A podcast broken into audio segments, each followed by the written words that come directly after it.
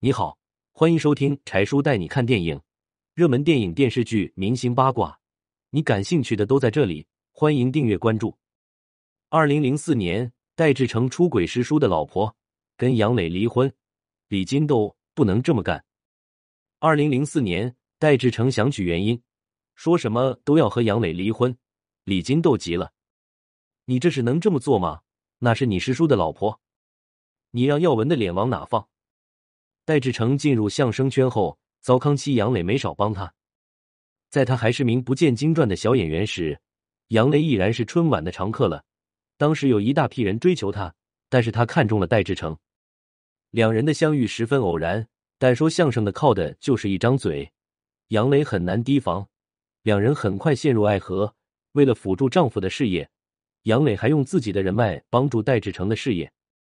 戴志诚的师叔侯耀文因为工作原因经常出差，因为不放心妻子原因独居，便嘱咐戴志诚帮忙照顾。作为师侄，戴志诚当然不会拒绝。戴志诚时常邀请原因到家里做客，谁曾想时间一长，两人产生了微妙的情愫。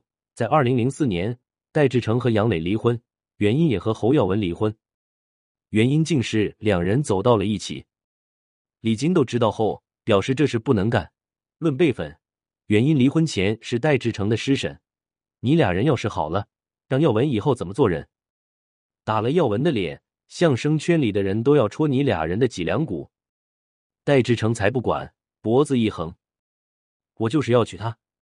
这事虽然好说不好听，不过两人也都是离异人士，抛开那一套礼法不说，两人结婚也没人能拦着。看戴志诚一意孤行，其他人也不好再说什么。